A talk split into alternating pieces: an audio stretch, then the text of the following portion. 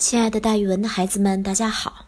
我就是那个爱讲故事、爱到了自己都姓蒋的蒋楠老师。今天要给大家讲的成语故事叫做“发奸替伏”。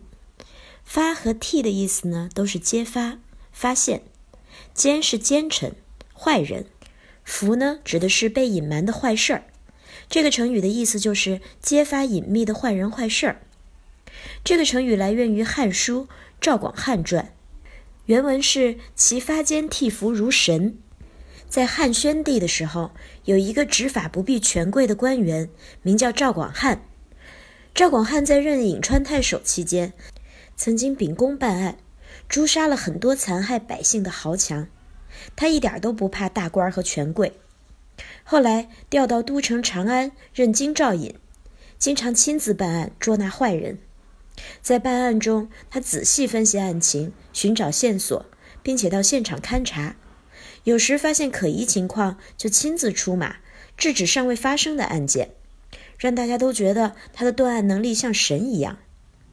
有一次，有一个名叫苏回的人在宫中当侍卫，两个坏人了解到他非常有钱，便在路上将他劫走了，当了人质，随即向家属勒索赎金。案子报到京兆尹府衙门，赵广汉从蛛丝马迹中寻找线索，终于发现了劫人者的住处。于是他带了官兵赶到那里。到了那人的住处，赵广汉考虑硬冲进去抓人可能会伤及人质苏回，便想出一个办法，叫副手前去喊话。那个副手敲敲门，对里面的人说：“里面的人听着，京兆尹赵某要我传话给你。”劝你千万不要杀被劫的人质，他是皇上的侍卫，杀了他你们也就完蛋了。要是放了他自己投降，没准还能够得到宽大处理呢。那两个坏人听说赵广汉在门外，赵广汉就是那个传说中的断案如神的人，想想没有其他的出路了，只好把人质放了，开门磕头求饶。赵广汉对他们还了礼，说：“幸亏你们没有杀人质。”这样总对你们是有些好处的。两个坏人被关进监狱之后，赵广汉果然实现了他的诺言，吩咐狱卒好生的对待他们，而且送酒肉给他们吃。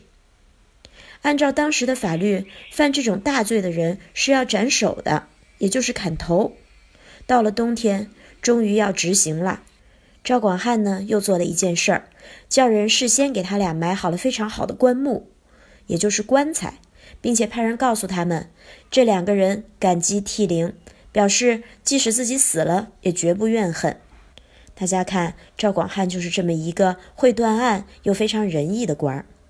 他在任职期间，经常能把藏匿的坏人坏事给揭露出来，就连一般隐藏未露的情况，他也能了解得非常清楚。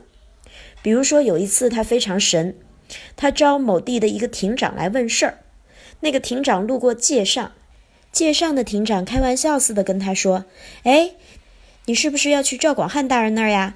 你去帮我问候问候他吧。”庭长到了京城，赵广汉问完事儿后，问他：“哎，界上庭长不是托你问候我吗？你为什么不带他问候我？”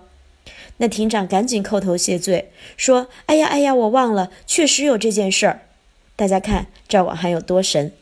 赵广汉又说：“那你替我问候界上庭长吧。”勉励他忠于职守，好好的报效朝廷。大家看赵广汉是不是挺神的？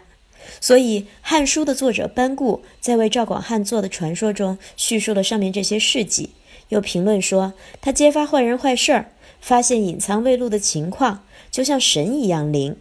所以在这之后，“发奸替伏”这个成语就流传了下来，指揭发隐秘的坏人坏事儿。好了。那今天的成语故事，蒋老师就给大家讲到这儿，咱们明天见哦。